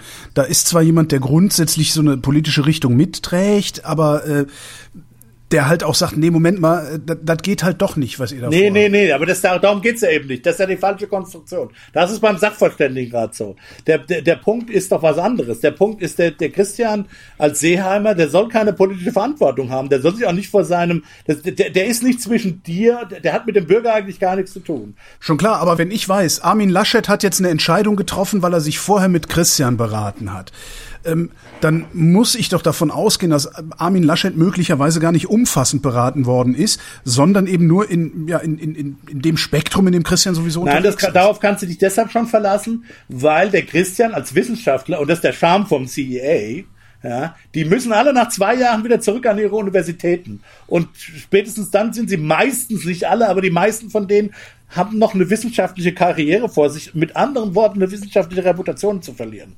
Wenn du also völligen Schluss behauptest und das dann rauskommt, ja, äh, dann mhm. hast du dich blamiert. In Amerika hast du eine echte wissenschaftliche Reputation durchaus auch zu verlieren. Und, ähm, okay. das, und ich glaube eben, das ist so, gerade bei so den Institutspräsidenten zum Beispiel, die wollen halt auch nichts mehr werden. Die sind ja Leben lang Institutspräsidenten. Das heißt, es ist nicht klar. Also bei manchen hat man das Gefühl, äh, die haben tatsächlich keine wissenschaftliche Reputation mehr zu verlieren, ja. Denen ist das egal. Mhm. Und das CEA ist sehr temporär. Also das ist unbewusst so, ja. Ähm, äh, weil die Unis da nicht mitspielen. Die Unis lassen sich einfach nicht länger als zwei Jahre Public Service machen. Also, also selbst wenn du Larry Summers heißt, der musst du nach zwei Jahren wieder zurück nach Harvard. Da sind, da sind die Unis auch mhm. gnadenlos. Mhm. Und das ist richtig, diese Konstruktion, dass es da Turnover gibt, da gibt es keine Seilschaften und du hast eben noch ein Leben danach als Wissenschaftler, wo du eben echt wissenschaftliche Reputation äh, äh, zu verspielen hast. Es geht ja auch umge es ist ja auch umgekehrt. Wenn du sagst, äh, da gibt's jetzt einen Politiker und der holt sich halt Rat nur bei XYZ. Ja. Also der wird sich in jedem Fall bei XYZ Rat holen. Ja. Ähm, das passiert nur bei uns äh, im Zweifelsfalle weniger organisiert ja, und weniger stimmt. sichtbar. Ja, ja, ja, ja. ja, also irgendwie, dass die Leute natürlich, recht, nie, die leben nicht im luftleeren Raum. Ähm, insofern wäre es, wäre solch eine Organisation relativ zu dem, wie es jetzt ist, eine, wo für den Bürger schon durchaus sichtbarer wäre, ähm, Wer hier eigentlich die welche hohe wissenschaftliche Rahmen haben denn diejenigen, mit denen der da redet, weil er sozusagen öffentlich sichtbar macht, von wem hole ich mir denn Rat? Ja. Ähm, so, das ist das eine. Und das andere ist, es bleibt immer dabei, der Politiker ist dafür verantwortlich, von wem er Rat holt und welche Entscheidung er trifft. Ah, ja, wenn mich jemand fragt und er macht dann deshalb Quatsch, weil, weil ja. er mich gefragt hat, ja, bleibt seine Verantwortung. Ja, stimmt. Aber das ist, das ist jetzt tatsächlich ein feuchter Traum, oder? Oder haben, hätten wir die Mittel dazu, sowas hier in der Bundesrepublik einzurichten? Das ist ja nicht, also teuer ist es ja nicht. Also, nee, ich meine die Mittel im Sinne von äh, Fähigkeiten und Fertigkeiten. Also. Wir hätten die Ökonomen, das zu machen, ja. Wie gesagt, die Frage ist, das die institutionelle Setup, es ist nicht klar, wie das in einer nicht präsidialen Demokratie eben, äh, äh, wo das anzusiedeln ist. Klar, Kanzleramt kann man sagen, Richtlinienkompetenz. Dann haben wir, wie gesagt, äh, das Föderale. Wobei, wie gesagt, auch in Amerika, auch in Amerika ist ein starker Bundesstaat. Also, beziehungsweise ja. haben die Bundesstaaten äh, eine stärker, noch stärkere föderalistische Komponente eigentlich als in, äh, als in Deutschland. Also, das scheint mir kein per se Argument dagegen zu sein. Also, wir hätten die Ökonomen. Also ich glaube, wir haben das System der Beiräte die das nicht haben würden wollen. Man könnte schon in die Richtung dieses System der Beiräte modifizieren, dass man eben sagt, die werden äh, für eine Legislatur bestimmt äh, oder die werden halt, die, die stehen und fallen mit dem Minister, meinetwegen. Mhm. Ja, und wenn der Minister wechselt, dann holt er sich einen neuen Beirat. Und wer in dem neuen Beirat ist, das, das ist eben öffentlich sichtbar. Und äh, wenn der, der Minister nur Deppen kriegt, äh, die, die, bei, die ihn beraten wollen, dann ist es kein gutes Zeichen für den Minister. Das wäre jetzt meine Vorstellung, wie man in dem bestehenden System äh, die Dinge ein bisschen dynamischer gestalten könnte. Mhm. Und dann müssten, auf der anderen Seite müssten dann tatsächlich, das ist ja Teil des Deals in den USA, müssten diese Beiräte äh, tatsächlich mit finanziellen Mitteln ausgestattet sein, anders als sie es jetzt sind äh, wo die Leute für die Zeit, in dem sie in diesem Beirat sind, ähm, äh, wo die dann tatsächlich äh, von ihren anderen Dienstaufgaben ja, äh, freigestellt Die sitzen halt dann auch im Ministerium, die sitzen dann nicht mehr an ihren Unis, das darf man nicht vergessen. Also der Bund müsste da tatsächlich die Gehälter zahlen, aber da in Deutschland, in Deutschland geht das eigentlich noch viel wenn, einfacher. Wenn der, wenn der Bund die Gehälter von über, äh, über irgendwie ein bisschen verteilte Fächer 100 Professoren zahlen würde. Ja, ja, klar, das ist billig. Also ich meine, die öffentliche Hand zahlt es am Ende eh. Das müsste halt der Bund zahlen, nicht die Länder. Ich meine, die Professoren sind alle Landesbeamten, also das Gehalt wird eh bezahlt von, vom, vom Steuerzahler. Also, Gut, aber die stehen ja dann der Lehre und so klar. nicht zur Verfügung und auch der Forschung nicht. Insofern, es sind schon echte Mehrkosten, aber die sind eben äh, ja, wir reden über äh, sowas wie äh, 15 Millionen Euro. Ähm, ja. Das ist im Vergleich zu anderen Beratungsaufgaben, äh, Ausgaben, die äh, erfolgen äh, an Wirtschaftsberatungsfirmen, aber auch andere, die sozusagen wissenschaftliche Beratung ist das, das wird ja auch bezahlt. Ähm, warum denn eigentlich nur Ökonomen? Würde ich gar nicht so sehen. Gar nicht so sehen. Also ich würde zum Beispiel sehen, dass im Gesundheitsministerium selbstverständlich auch äh, man ähm, andere Wissenschaftler, die sich mit öffentlicher Gesundheit be äh, beschäftigen, ähm, äh, drin haben sollte. Ja, man sollte sicherlich im Justizministerium äh, sollte man äh, Juristen haben, die äh, vielleicht eine zusätzliche ähm, Beratung liefern können für die Dinge, die, äh, sagen wir mal, an Justizreform äh, diskutiert werden. Sowas gibt's ja durchaus auch. Wir haben den, den, den äh, Juristentag, der ja immer regelmäßig Vorschläge tatsächlich für Justizreform macht. Also da passiert so, so, so etwas, solch eine Form von Beratung findet ja durchaus statt. Ähm, wir haben, dann haben wir noch diese, diese äh, Räte, ähm, äh, die auch immer mehr um sich greifen. Räterepublik. Ähm, ja, die, diese, was haben wir jetzt in, was haben wir, Umweltrat, Umweltrat haben wir. Umwelt- und Klimarat das gleiche? Äh, oder gibt es jetzt einen Umweltrat und einen Klimarat? Kohle, Kohleausstiegsrat gab's auch noch? äh, Oder war das Ja, der also, Klimarat? ähm, ja. Aber trotzdem, die sind alle sehr auf Distanzprinzip gedrillt. Ja. Das sind nicht.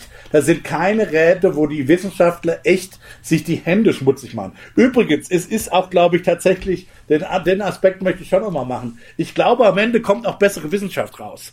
Weil nämlich diese Leute, wenn die da mal sehen, was sind die praktischen Probleme, das werden äh, Probleme vor Ort, ja, das werden, glaube ich, zum Teil auch oft bessere Wissenschaftler danach, ja, die vielleicht ganz andere Fragen stellen, beziehungsweise vorher schon, um überhaupt da reinzukommen, weil das eben eine Ehre ist, wenn das äh, Ding erstmal etabliert ist. Die, hier lecken sich doch alle Ökonomen die Hände, da reinzukommen, ja. Richtet man, da, das wird natürlich total ausgesucht, zum Teil nach Parteibuch, schon klar, aber zum Teil schon auch nach nach wissenschaftlicher Einschlägigkeit. Das heißt, auch vorher wird die Forschung möglicherweise ganz anders, ganz angewandter, relevanter am Ende des Tages. Also sowohl ex ante als auch ex post, glaube ich, kommt am Ende dadurch auch eine bessere ökonomische Forschung raus am Ende des Tages. Ja, wie, und, und, zum Beispiel auch durch solche Dinge, ein Riesenthema, wo wir jetzt äh, gerade ab, dran arbeiten, ist ähm, äh, bessere Daten, bessere Wirtschaftsdaten in Deutschland zu haben. Da ist ja auch einiges im Argen. Wir wissen ja so vieles über diese Pandemie gar nicht. Wir wissen auch so vieles über die ökonomischen Zusammenhänge mit der Pandemie.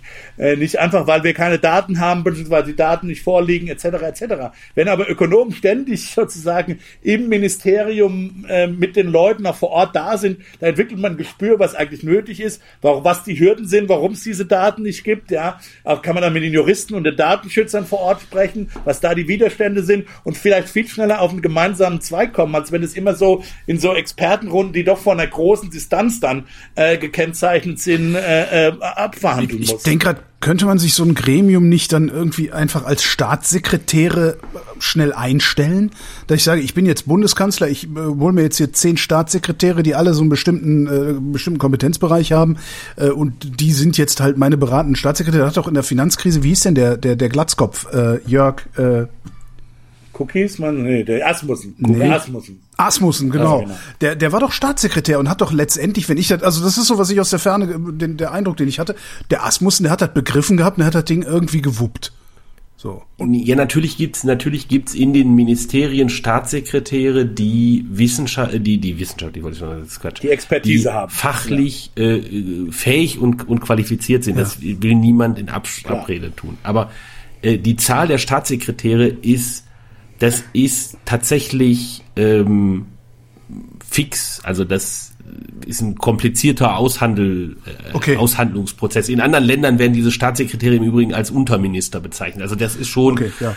äh, in, eine, in eine Organisation von so einer Regierung äh, sozusagen im Organigramm sozusagen relativ stark festgelegt, was da geht, was da geht. Und da kann man nicht sagen als Minister, ich hätte jetzt gerne anstatt zwei Staatssekretäre 15. Okay. Versuch Ähm, was wert, ne, für den Fall, dass ich mal Kanzler werde. Ähm, also ich glaube, das, das, das funktioniert nicht so gut. Natürlich haben die Ministerien durchaus ein bisschen Spielraum, äh, äh, auch Dinge zu machen. Also zum Beispiel hat das äh, Bundesfinanzministerium äh, hat jetzt seit äh, einiger Zeit ähm, so eine so eine Stelle von einem von einem äh, Wissenschaftler vor Ort, ähm, Scientist in Residence.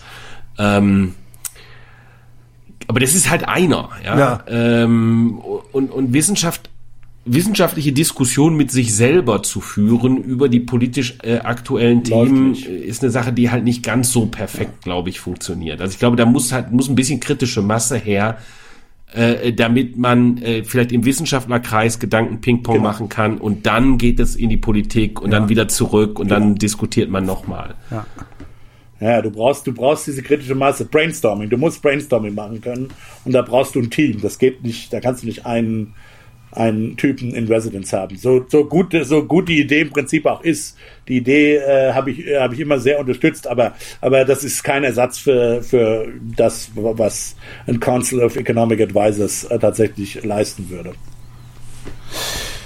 Zum Schluss hätte ich noch eine Hörerfrage aus der letzten Sendung. Äh, Falls irgendwer eine Frage einreichen will, geht das ganz einfach. Zu dieser Sendung gibt es einen Blog, das heißt vrint.de, w-r-i-n-t.de.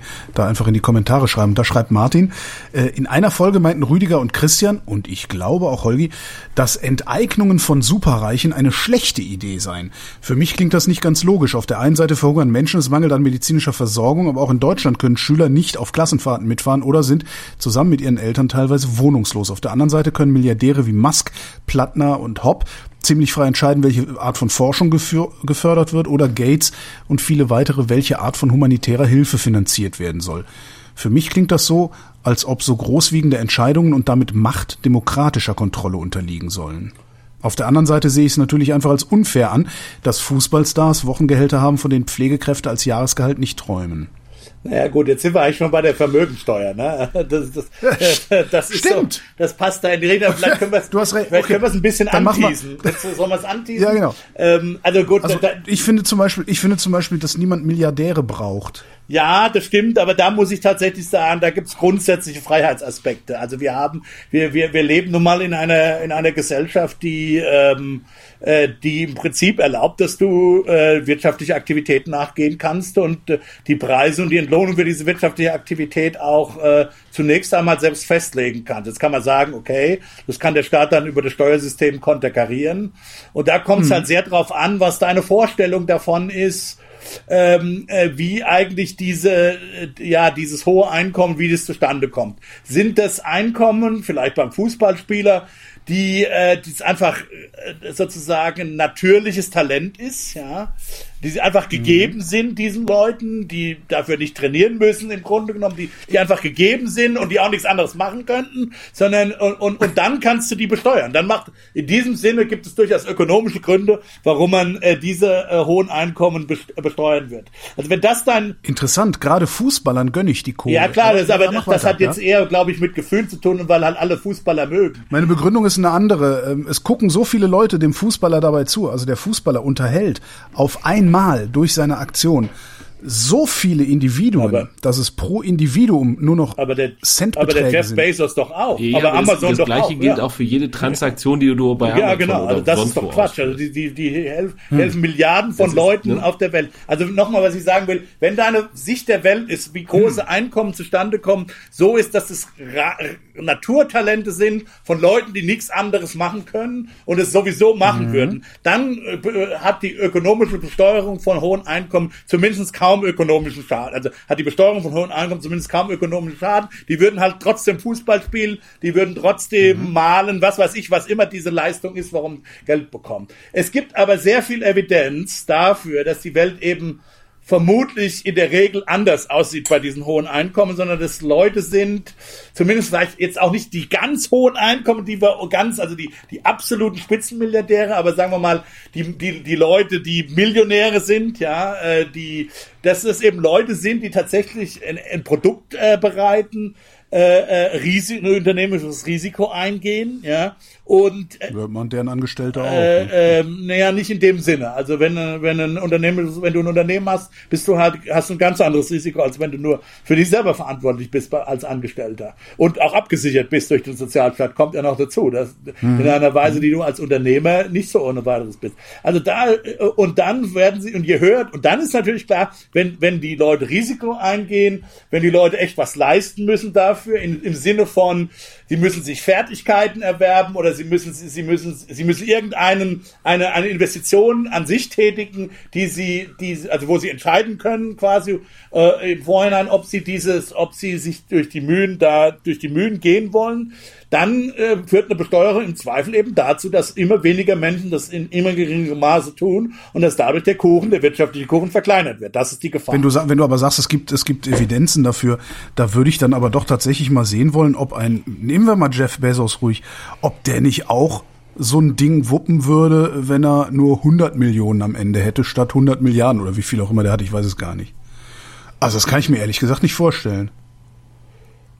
Ähm, ja, da können wir drüber spekulieren, ob das der Fall ist. Keine Ahnung. Das ist. Hey, weil du sagst, es gibt Evidenz. Es hätte ja sein können, dass es irgendwie tatsächlich Zahlen darüber naja, gibt, es gibt, dass irgendjemand mal Jeff Bezos gefragt nein, nein, hat. Nein, nein, nein, äh, aber wir wissen, wir wissen, was diese Superreichen, diese 1% sind. Das sind, äh, das sind oftmals Autohändler zum Beispiel. Ja, das, also die mhm. einige Filialen haben. Also und, und solche Leute, äh, Großkanzleien und so weiter. Das sind Leute, die echt investieren müssen in ihre Arbeit und äh, die, ich meine, die haben schon, die haben schon äh, eine Möglichkeit äh, äh, ja, also so ein Autohändler kann sich dann halt überlegen, mache ich noch eine weitere Filiale auf, ja. Äh, so, ein, äh, so ein Rechtsanwalt kann sich überlegen, wie lange ab, wie viel arbeite ich eigentlich, äh, sowohl in der Woche als auch in meinem Leben, ja. Der macht dann halt mit 50 schon, äh, schon dicht, wenn er, wenn ihm das alles weggesteuert wird. Also da gibt's durchaus diese Leute. Ja, aber dann würde doch, dann, dann, dann wäre aber doch, dann wäre doch am Markt wieder Platz für einen neuen Anwalt, beziehungsweise für einen anderen Autohändler, wenn der eine seine Filiale in der nächsten Stadt aufgemacht hätte und dann Bedarf ist, oder nicht? Oder, oder mache ich, habe ich da irgendeinen Denkfehler? Ja, da ist ein Denkfehler. Ja, und zwar, weil die Leute nicht alle die gleichen Fähigkeiten darin haben, besonders gut Autohandelsfilialen aufzubauen. Ja. Ja, also äh, da gibt's durchaus schon Evidenz, dass äh, es es schon darauf ankommt, wie gut äh, so Mittelständler gemanagt werden und diese Fähigkeiten sind eben letztlich dann doch relativ rare Fähigkeiten, genauso wie deine Fußballspieler eben auch am Ende relativ rare Fähigkeiten ja. äh, haben. Ob jetzt das gerecht ist in unterschiedlichen Dimensionen, ob äh, ein Teil ähm, von dem, was das Einkommen ist, was diejenigen sich da erarbeiten, äh, daraus herrührt, dass sie Marktmacht gegenüber Arbeitnehmern haben. Auch darüber kann man äh, umfangreich diskutieren Klar. und ich mhm. glaube, da wäre ich äh, dann auch eher auf der Seite von, ähm, von mehr Besteuerung, weil äh, die Frage ist, ob wenn sich Marktmacht gegenüber Arbeitnehmern, ob die sich aus besonders großen Innovationen ergibt. Mhm. Aber natürlich muss man vorsichtig sein. Ja, man, also nimm jetzt hier, dann können wir den Bogen nochmal zum Anfang äh, machen, äh, nimm die Impfstoffforschung. Äh, ja. Ja, jetzt hätten, äh, jetzt hätten die Science hätten sich überlegen können, wir machen halt hier nicht innovativ ähm, ursprünglich ist es ja Krebsforschung gewesen. Wir mhm. machen da jetzt nicht innovativ Krebs, Krebsforschung mit hohem Risiko, sondern ähm, wir können durchaus auch was machen, was nicht ganz so Risiko ist. zum BASF. So, äh, wir werden einfach, wir werden halt einfach Chemiker bei wir, wir sind mhm. Industriebeamte quasi. Wir gehen zum BASF, haben ja. gut Kuschi-Job. Ja? Das ist, die, das ist die Wahl, die die hatten, vermutlich. Oh, und die sind gut da drin und machen da Forschung, aber so alles halt normal und werden halt auch gut bezahlt und haben ein gutes Leben. So, und jetzt äh, können die halt was machen. Kann man sagen, das machen die sowieso, weil die was Spannendes machen wollen. Die wollen, mhm. was, die wollen grundsätzlich was Innovatives machen. Ähm, das wäre jetzt meine Vermutung gewesen. Eben, Aber es gibt, halt, es gibt halt durchaus auch Menschen, die, wo sagen, die sagen, okay, ja, zum Innovativ, jetzt besonders innovativ sein, gehört halt auch hinzu, äh, dass ich ähm, halt äh, mehr Stunden machen muss und äh, auch am Wochenende vielleicht meinen Kindern sagen, ja, tut mir leid, ich habe keine Zeit äh, zum Risikospielen oder was auch immer. Mhm. Ähm, ich äh, will jetzt noch mal darüber nachdenken, ähm, wie wir da jetzt dieses oder jenes Problem auf der Arbeit lösen. Und zwar mehr, als man normalerweise tut. Und dann ist durchaus ein Argument, kann halt sein, ähm, wenn ich erfolgreich bin, dann sack ich aber auch den, den großen Gewinn ein. Ähm, und es kann für die Gesellschaft ein guter Deal sein. Ja, so wie es ein guter Deal eben für die Gesellschaft gewesen wäre, hätte die EU gesagt, wir schmeißen euch mit Geld zu. BioNTech, ja, ihr sitzt in der Goldgrube. Kann man tatsächlich berechnen oder könnte man tatsächlich berechnen, inwieweit ein Vermögen von, bleiben wir mal bei Bezos, in, inwieweit das Vermögen von Jeff Bezos ein gesellschaftlich guter Deal war oder inwieweit nicht? Gäbe es eine Möglichkeit, das zu berechnen? Das ist schwierig. Das ist, Das ist, das ist, sehr- kompliziert. Das ist Das ist, Ja. extrem kompliziert. Äh, man kann sicherlich versuchen, Dinge abzuschätzen. Vor allen Dingen, weil wir da ja in politische Macht kommen. Weil wir da ja in politische Fragen kommen, ja, also wie, wie, wie, wie ich, also Facebook oder, oder Twitter und alle diese Leute, ja. Äh, Da kommen wir ja nochmal, also diese, diese Tech, Tech Giants, ja, da kommen wir auch nochmal sozusagen in, in echte politische Machtfragen, ja, die, die wir, über die wir jetzt noch gar nicht gesprochen haben. Ich meine, eine Rechtfertigung für in der Tat Vermögenssteuer ist eben, dass, äh, dass die Vermögensunterschiede äh, äh, Unterschiede eben so groß sind, die Vermögenskonzentration so groß ist, dass da echt das, Demo, das ist äh, sozusagen Zersetzen für eine Demokratie ist. Ja? Und dafür gibt es zumindest für die USA durchaus, da kann man durchaus der Meinung sein, dass es in den USA die Grenze überschritten äh, äh, wurde oder ist. Ja? Ähm, also das will ich gar nicht sagen. Also wie gesagt, wir Ökonomen sind nicht der, den, den Punkt, und vielleicht kann man es damit dann auch belassen und tatsächlich äh, dann in die Vermögensteuersendung gehen. Der Punkt, glaube ich, den, den, den ich machen und auch, glaube ich, den Christian machen würde, um es nochmal zusammenzufassen, ist, es ist halt nicht so einfach. Wir Ökonomen sind nicht per se gegen hohe Spitzensteuersätze oder per se gegen Vermögensteuern. Aber es kommt halt drauf an, wir, wir können nur sagen, unter welchem, wie die Welt aussehen muss, ja, äh, äh, dass es äh, gut geht und dass der Kuchen dadurch nicht geschrumpft wird, beziehungsweise wie die Welt aussieht, wenn, dass der Kuchen durchaus massiv schrinken kann. Wir Ökonomen können auch versuchen, ein bisschen dazu beitragen, zu gucken, in welcher Leben, Welt leben wir eigentlich. Das ist unglaublich schwierig, das ist klar, das auseinander zu dividieren. Ja. Äh, Leben wir in einer Welt, wo höhere Vermögen politisch korrosiv sind. Das ist ganz schwierig zu identifizieren. Wir können aber zunächst mal diesen Diskussionsrahmen nur schaffen, ohne dass wir jetzt, also ich bin jetzt weder auf der auf der einen Seite, dass ich das völlig ablehne, ja, äh, über höhere Spitzensteuersätze oder Vermögensteuern nachzudenken. Aber es ist halt nicht so einfach zu sagen, naja, wir machen das mal, passiert nichts. Das ist einfach, äh, und dann wird's gerechter in der Welt. Das ist einfach so, das ist einfach zu kurz geschossen. Ja, Rüdiger Bachmann und Christian Bayer, vielen Dank. ja, vielen, Ja, herzlichen Dank, Holger. vielen Dank. Nächste Sendung geht dann über Vermögenssteuer, oder? Genau. Ja. Dann nehmen wir uns extra viel Da, Zeit. da hoff, wenn, wenn die Realität und die äh, Gegenwart uns nicht wieder einen Oh ja, da. Stein ins, Ges- ins, ja, aber das ist ein gutes Thema. Ins Gesäß, genau. Genau.